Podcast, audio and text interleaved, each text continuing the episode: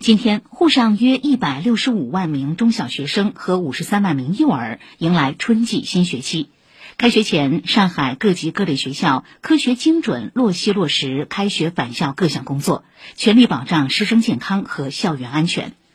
按照以类以管要求，进一步优化学校管理措施，教育部门在开学前就面向大中小学校、幼儿园发布了一方案两指南。要求进出校门无需查验核酸、抗原和健康码，不允许常态化疫情防控工作随意加码。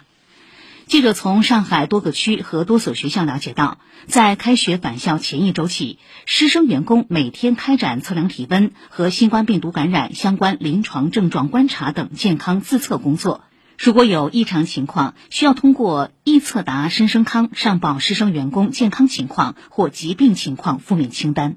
开学后的教学日也需要每天在学校入学时间节点前完成健康负面清单上报。健康负面清单包括体温异常、健康状况异常以及身患疾病情况。以上由记者刘康霞报道。